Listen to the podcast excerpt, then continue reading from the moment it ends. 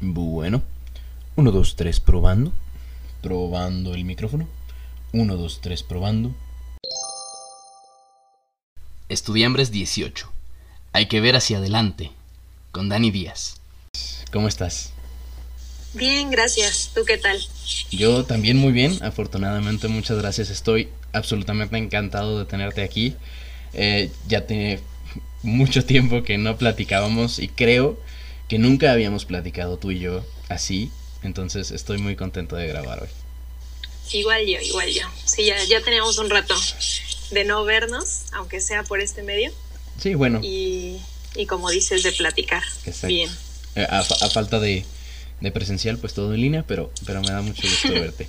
¿Cómo has estado? ¿Qué tal te ha ido?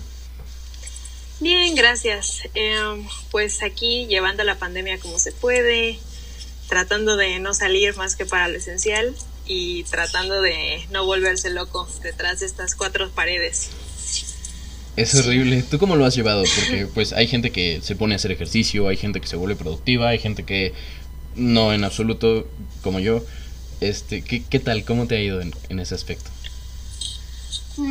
Creo que en la parte de ejercicio, como dices, le he intentado meter al menos unos 40, una hora diaria, este, para justo sacar todo este estrés que uno va cargando. Y en la parte productiva, creo que como todos, he intentado hacerlo, pero es muy difícil mantenerte motivado y enfocado estando encerrado sin poder salir al mundo e inspirarte un poco. 100%. Entonces, intento llevarlo, pero también creo que he aprendido a justo dejarme vivir el asunto a mi manera y no frustrarme más cuando sé que no puedo dar más. Lógico. Todo, todo bien. Está padre, me, me gusta que no te exiges, porque bueno, a mí me pasa que, o sea, soy cero productivo en la cuarentena y luego estoy lamentándome porque no hice nada, pero este, pero está bien, está bien que no te exijas demasiado, porque definitivamente son tiempos difíciles y, y pues mm, es, es difícil.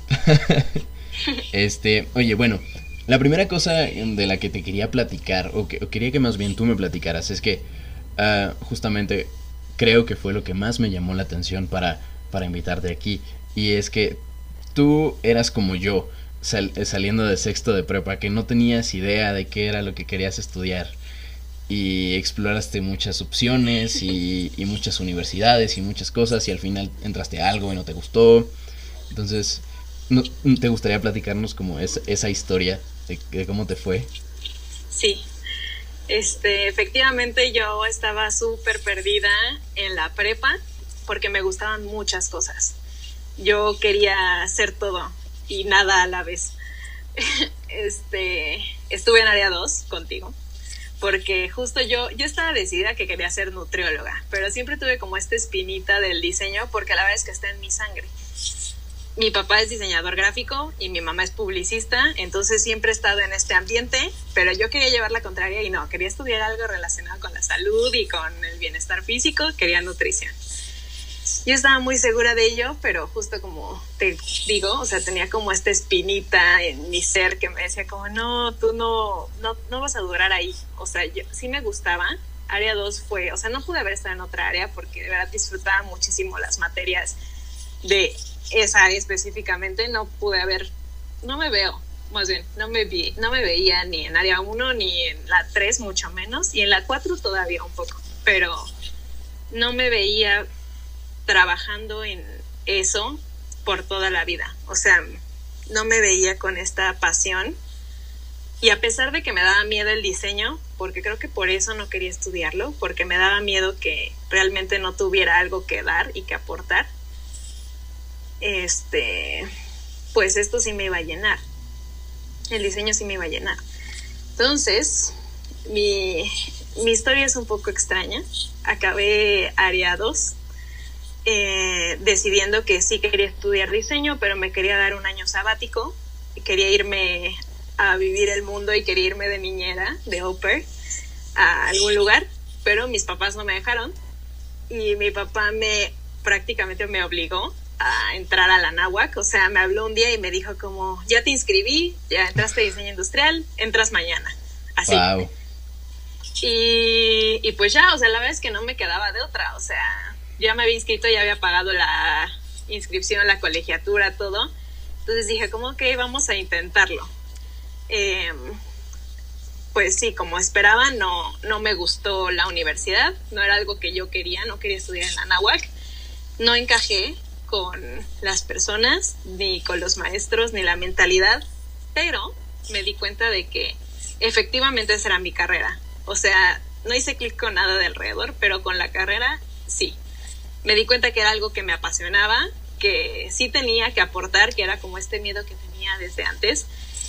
Y al final, pues decidí que sí quería estudiar diseño, pero no iba conmigo la universidad ni las personas, entonces quería entrar a la UNAM. y, y pues ya, me dediqué, o sea, creo que ni siquiera acabé el semestre, me quedé creo que en finales, en la náhuac. Decidí salirme sin avisarle a mi papá, o sea, obviamente lo platiqué con mi mamá, pero ella sí me apoyó, pero yo no le pregunté a mi papá porque ya sabía lo que me iba a decir. Entonces, obviamente yo me acuerdo perfecto de cuando fui a las oficinas, dije que me quería dar de baja, di mi credencial y me la cortaron en dos con tijeras. Wow. Y ya, fue todo, sí, muy dramático todo. y ya, saliendo de ahí le hablé a mi papá, fue muy difícil. Eh, le dije, no, pues papá, la, la verdad ya te había dicho que no quería esto, se tuvo que hacer para que nos diéramos cuenta que pues efectivamente estaba en lo correcto. Eh, ya me di de baja. Y fue, no, ¿cómo? Ya habíamos conseguido una beca, porque me habíamos, había conseguido una beca. Y al final pues se echó a perder. Claro. Y pues sí, me peleé con mi papá. Yo creo que dejamos de hablar como unos dos meses. Wow.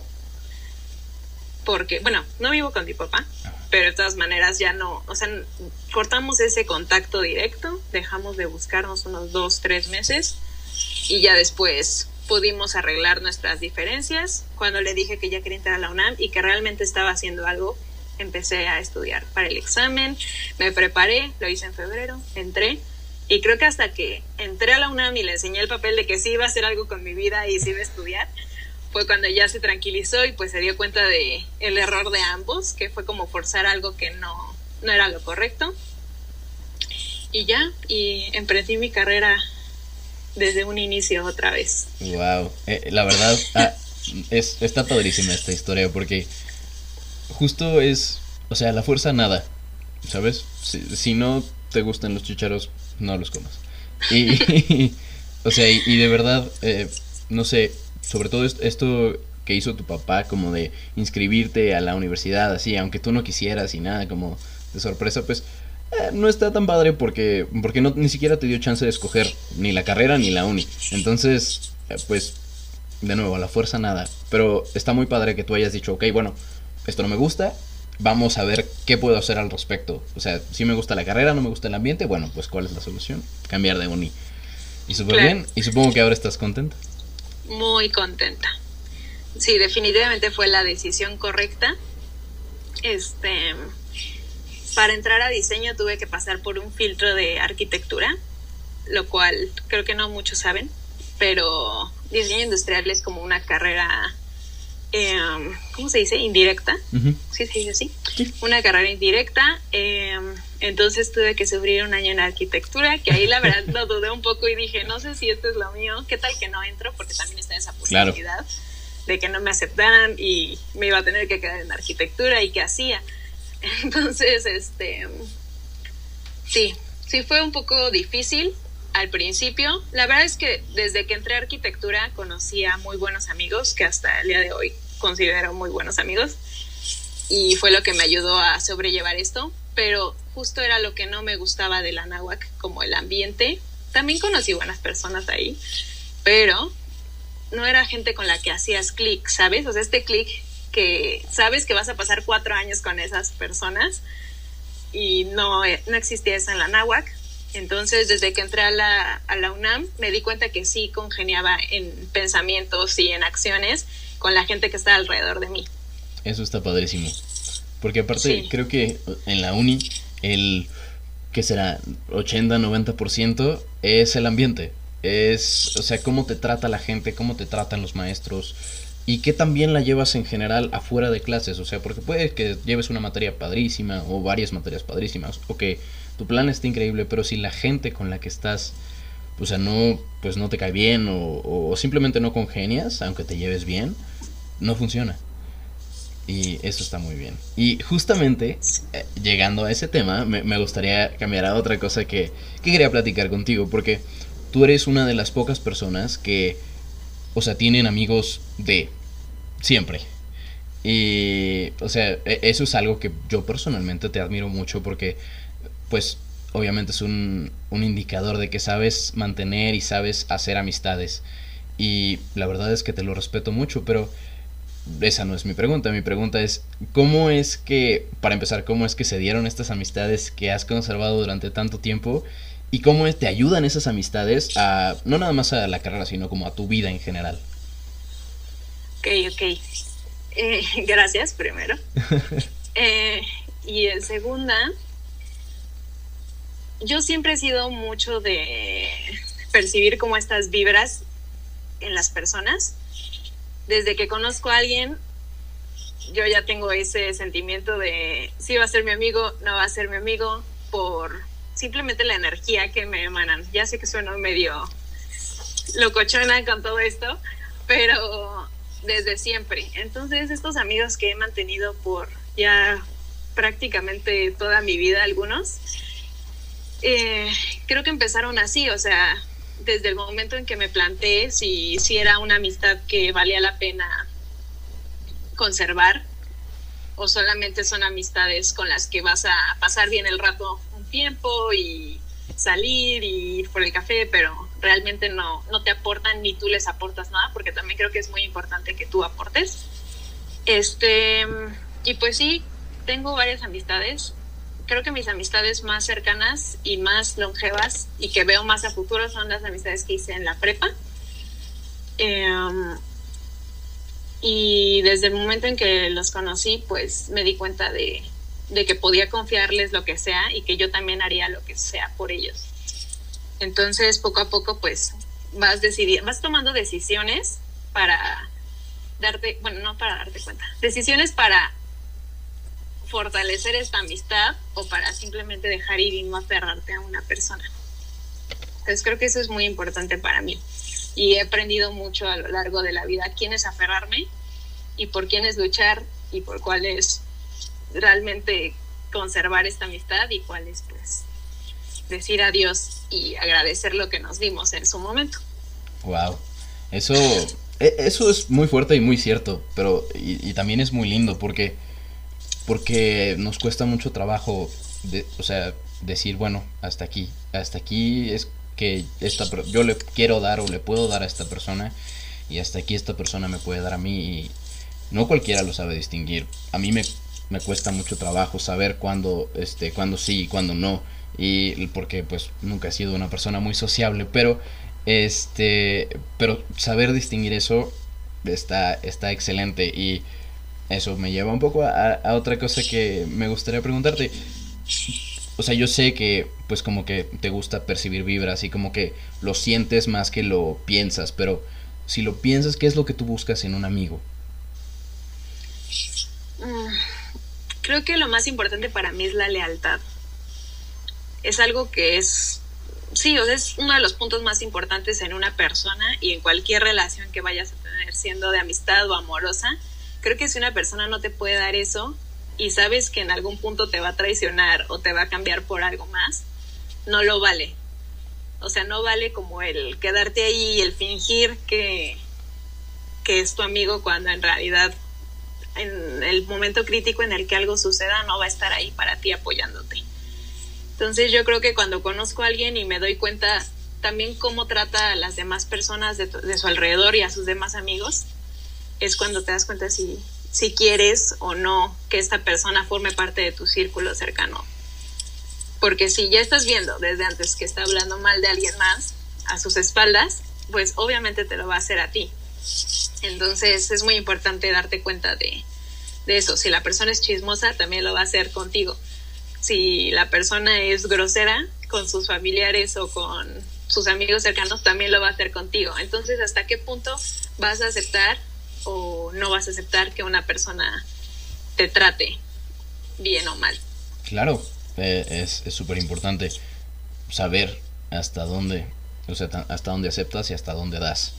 Y, y eso está muy muy bien. Este, otra, pues, esto ya es, creo que es un cambio casi, bueno, no completo, pero, muy, pero parcial de tema. Y es que, pues, mucha gente en general pasa toda su vida en una escuela, ¿no? Pues porque, pues, realmente, si, si vives en una ciudad, si, o sea, si tu, si tu escuela es decente, digamos, si no cierran tu escuela, y usualmente la mayoría de la gente se queda desde kinder hasta prepa en la misma escuela o desde primaria hasta prepa en la misma escuela. Y este, pero yo sé que no es tu caso. Y te quería preguntar justamente, ¿cómo sentiste de secundaria a prepa que cambiaste de, escuela e, ese cambio? Yo creo que mi respuesta es que fue difícil. Ahorita me gustaría verlo hacia atrás y pensar que no lo fue, pero yo, como tú dices, yo tampoco he sido muy social en toda mi vida sobre todo en secundaria, era una persona muy cerrada y ya tenía mis amigos electos y no salía de ahí. Y creo que la prepa hubiera sido todavía más difícil si no me hubiera movido con esos amigos específicamente, que siguen siendo de mis mejores amigos. Ellos eh, fueron como mi colchoncito de si algo no salía mal, al menos ya sabía que los tenía ellos y podía contar con ellos. Y si alguien no me aceptaba, podía irme a sentar con ellos en el recreo. pero fue difícil por eso, porque justo fue un cambio de ambiente total, de dejar de ver las caras que siempre veías para ver caras y personalidades completamente diferentes. Y obviamente de secundaria prepa también es un cambio de actividades de, de todo tipo. O sea, es cuando das tu primer beso, bueno, en mi caso. cuando comienzas a salir a fiestas, cuando empiezas a beber, o sea, todo esto que para mí era un mundo completamente cerrado y lejano, cuando cambié a la prepa, y sobre todo una prepa que era un poco más grande, bueno, no era tan grande, pero, para mí, en el Avante éramos, creo que 20 por salón o algo así. Entonces ya cambiar a un lugar donde eran 30, 40 por salón ya era un poquito intimidante. Claro. Sobre todo. Entonces creo que sí fue difícil el acoplarme a nuevas personas, el abrirme y es como esta oportunidad que uno siempre tiene cuando cambia de ambiente de ser quien realmente es o ser quien no quiere ser, o sea, no sé, depende mucho de cada persona si quiere fingir quién es o no, pero creo que fui más libre de ir moldeando mi personalidad, eh, ir decidiendo pues quién quería ser quien quería que las demás personas vieran en mí. Entonces fue difícil, pero creo que era completamente necesario como cambiar de aires. Entonces sí. Sí, eh, eh, es, es que justo me, me, encanta hacer esta pregunta a las personas que han vivido cambios, porque, porque pues los cambios son difíciles, ¿no? Y, y justamente algo que, pues la forma en que crecemos es cambiando. Y, la forma en que aprendemos es enfrentando la adversidad y el cambio es justamente una adversidad.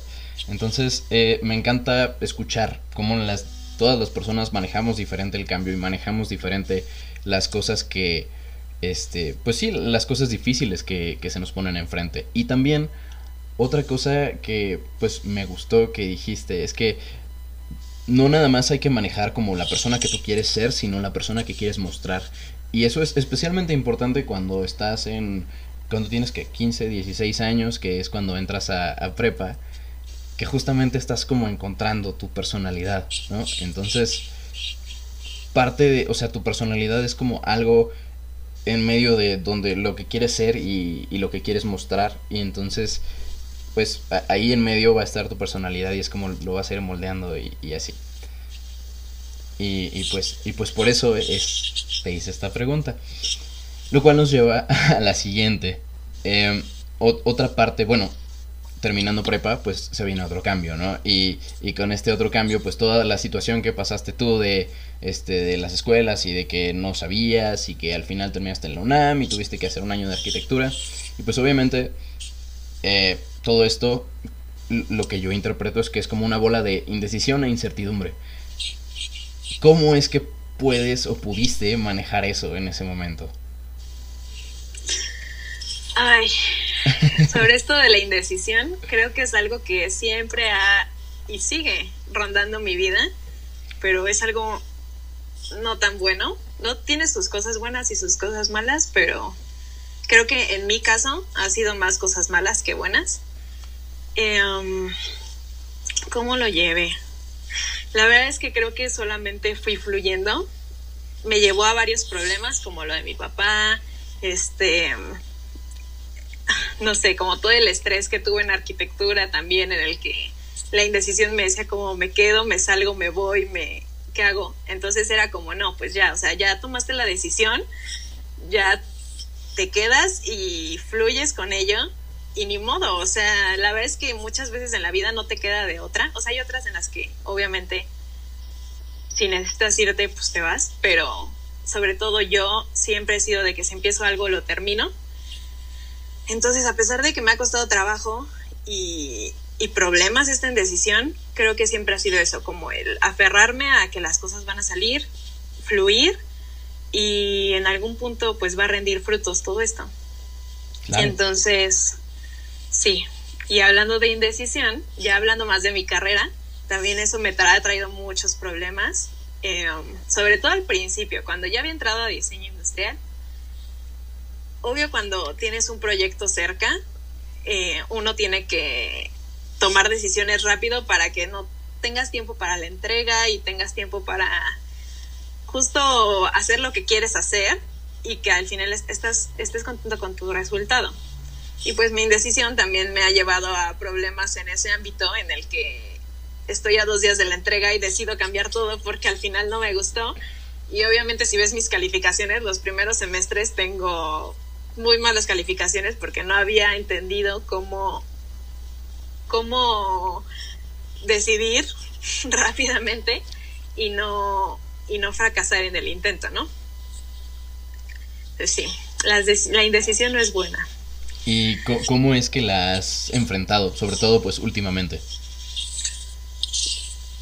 La indecisión, pues creo que más bien en lugar de permitirme a mí misma darle vueltas a un asunto y darle vueltas y todo el tiempo quedarme ahí en ese ciclo vicioso, me detengo, me veo al espejo imaginario y me cacheteo y me digo como, ok, ¿de qué te va a servir seguirle dando vueltas si ya sabes que al final vas a tomar esta decisión? Entonces creo que es lo que hago, forzarme misma a ya decidirme en algo concreto y no permitirme otra vez darme vuelta en ese ciclo, en ese tornado de ideas Claro, como detener el carrusel. Está súper bien. Y bueno, ya eh, poniendo un poco aparte todo esto de la escuela y de las tareas y los amigos y todas esas cosas, yo sé que una de las cosas, bueno, no, no sé si más importantes, pero que yo sé que han sido muy grandes y muy presentes en tu vida han sido, bueno, el baile y las porras. Este, que desde bastante chiquita estás en, en porras en dragones y pues seguiste, creo que hasta ahora, este, y, y cómo, me gustaría que me platicaras cómo has vivido esta experiencia, qué te ha traído, qué es lo padre, si lo recomiendas, si no lo recomiendas. Híjole, creo que el baile siempre ha sido parte de mí, como dices. La verdad es que yo bailé desde los tres años, creo que tengo fotografías y videos que ya el baile era parte de mi vida.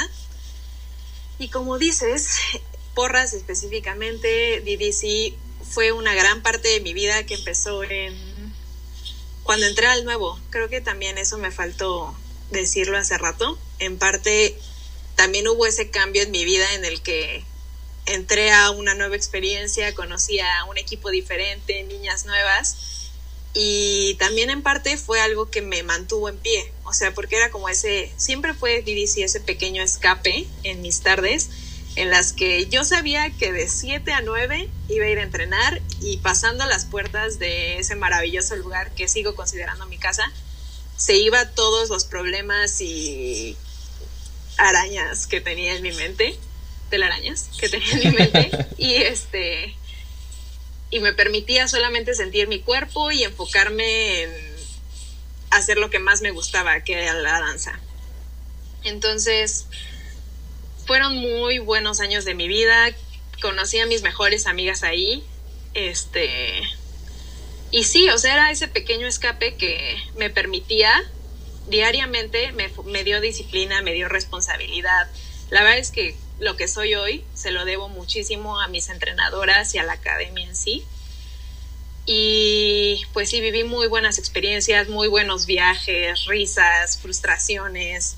Aprendí muchísimo esto que dicen resiliencia, en el que di muchas veces todo por un primer lugar y a veces no se podía y pues sí, o sea, me enseñó que en la vida también vamos a veces a perder y ni modo, o sea, así es lo que pasa, pero te paras y vuelves a comenzar desde un inicio, que era lo que pasaba mucho, ¿no? O sea, terminaba una temporada y ok, no nos fue como esperábamos, no fuimos campeonas nacionales en ese momento, a lo mejor creo que hubo un año en el que quedamos hasta en quinto lugar a pesar de que habíamos súper puesto el esfuerzo y dedicación y sudor, lágrimas, dejada de pulmones en el escenario porque era súper cansado, al menos en lo personal siempre me costó mucho eso.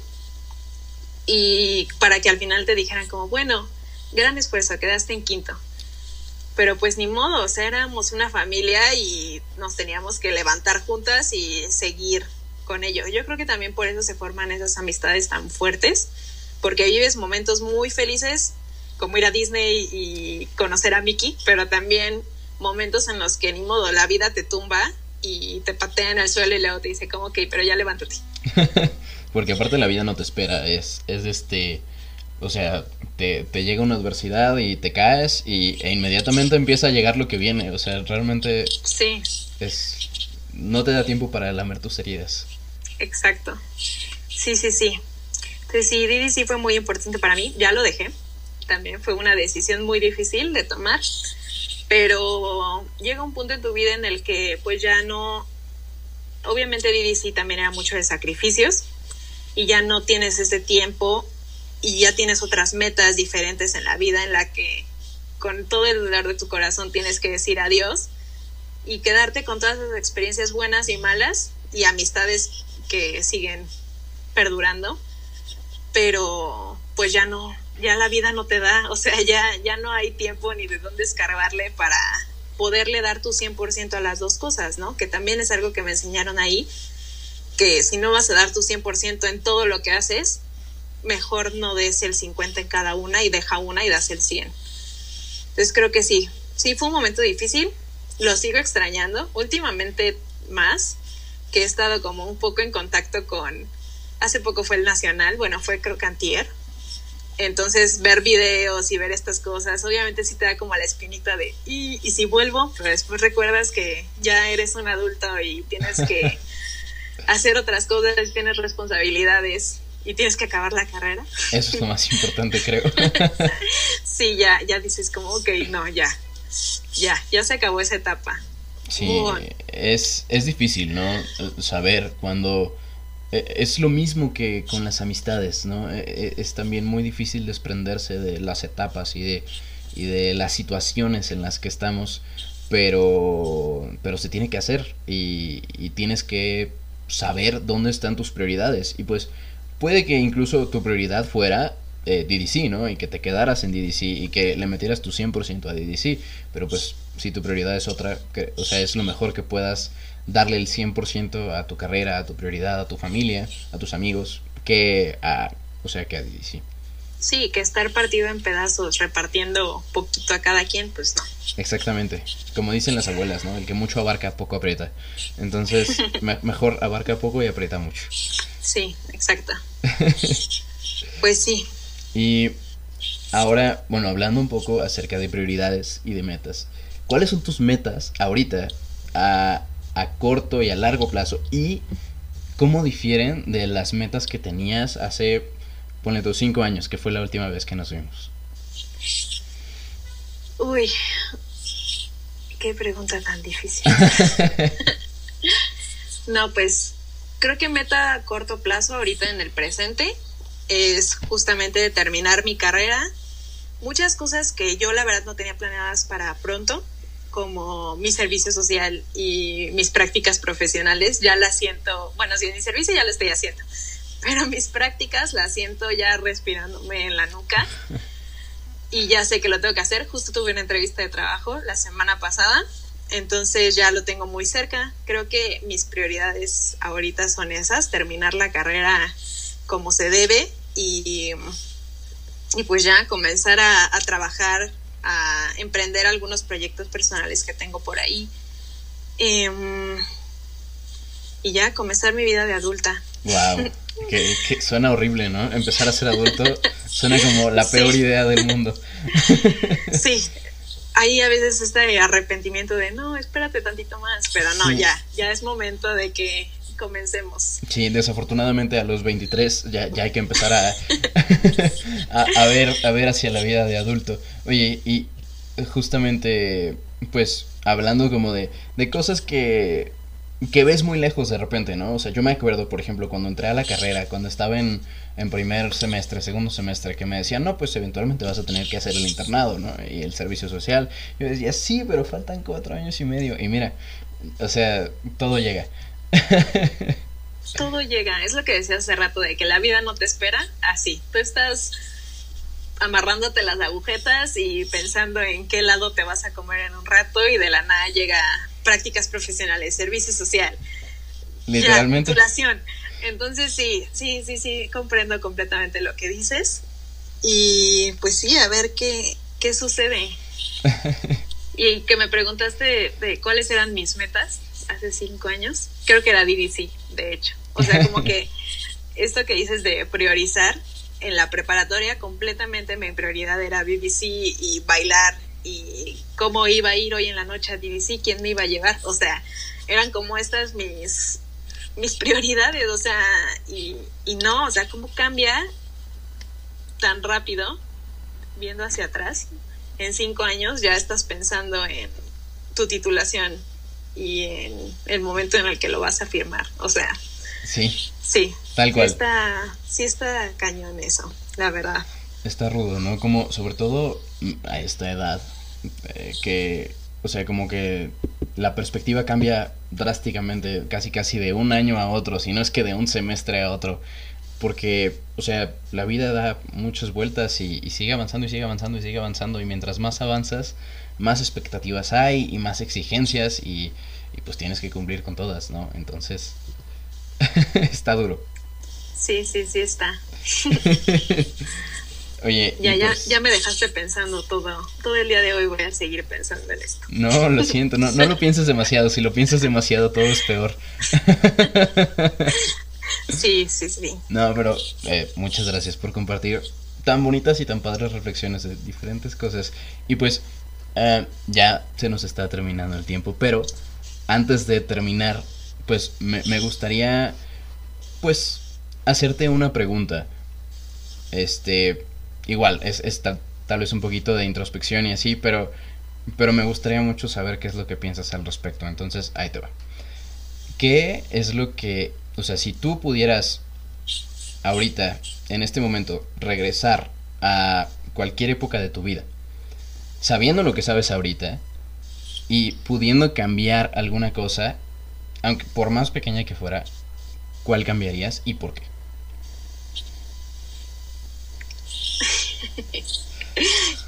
Yo iba a responder algo de señora.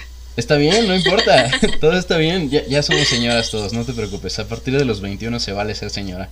Nadie juzgue. Ay, yo creo que regresaría a mi yo de la preparatoria y me diría, ve a terapia. Porque creo que a lo largo de mi vida y hasta ahorita ya lo estoy comenzando a cambiar y creo que no soy la única. No hemos priorizado nuestra, nuestra salud mental y aguantamos muchas cosas de gente que nos rodea y gente que queremos sin ponernos a nosotros en primera opción, en primer escalón de nuestra pirámide de importancia. Este, entonces sí, creo que regresaría, me diría, ve a terapia, quiérete y date cuenta de lo que vales. Y eso se lo diría creo que a cualquier persona, porque muchas veces nos ponemos en segundo plato y no está bien. Y nos va a traer muchos problemas a lo largo de nuestra vida. Entonces siempre hay que pensar en uno mismo y, y sí, y decidir por nosotros, siempre.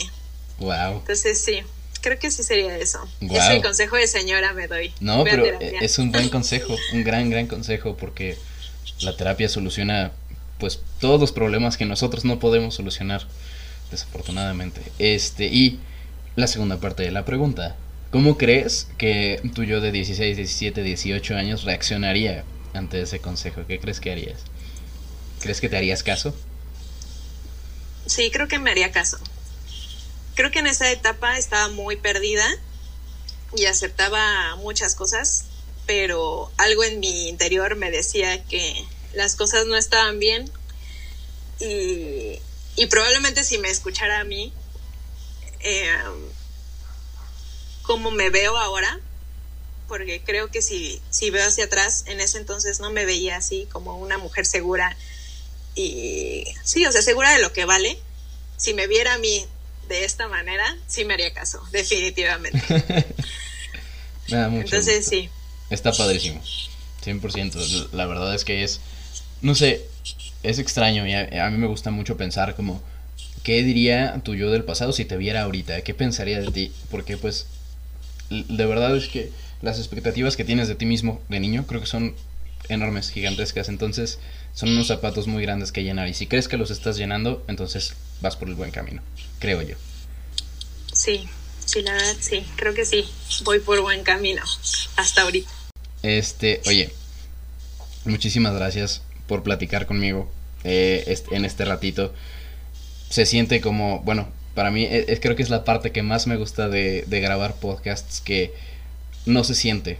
O sea, llevamos 40 minutos de grabación y, yo lo sentí como si fueran 10.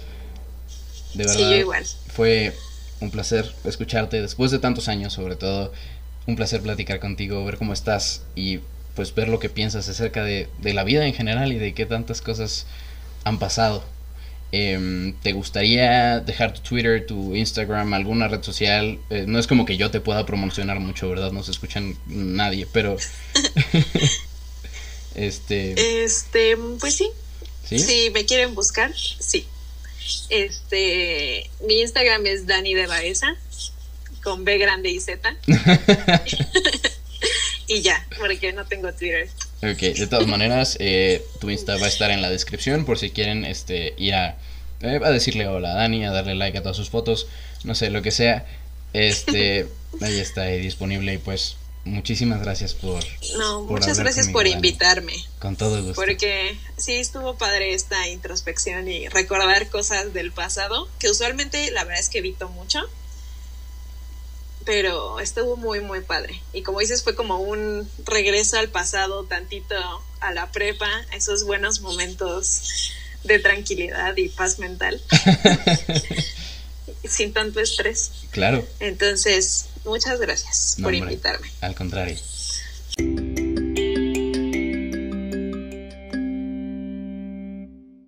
Usualmente aquí pararía la grabación, pero usual, o sea, siempre pongo al final del podcast pongo como un apéndice con una partecita que corto o que, o sea, alguna parte chistosa, lo que sea. Entonces, al final dijiste que no te gusta recordar el pasado. Entonces, para todos los que se quedaron después de 40 minutos escuchando el podcast, ¿podrías confesar por qué no te gusta pensar en el pasado? Ay, porque no me gusta mi yo del pasado. A veces veo hacia atrás y digo, como, ¿por qué actué de esta manera? O sea, ¿por qué me dejaba mangonear y pisotear de esa manera? Si, si no, o sea, no, no, no, no había por qué tenía que estar aguantando. Y ahí andaba. Entonces creo que es por eso y también un poco por nostalgia, porque recuerdas momentos...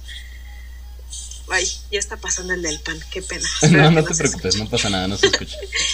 este, recuerdas momentos tan felices que a veces, sobre todo en esta época de encierro y de no poder convivir con los demás, este, te hacen sentir, pues sí, nostálgico.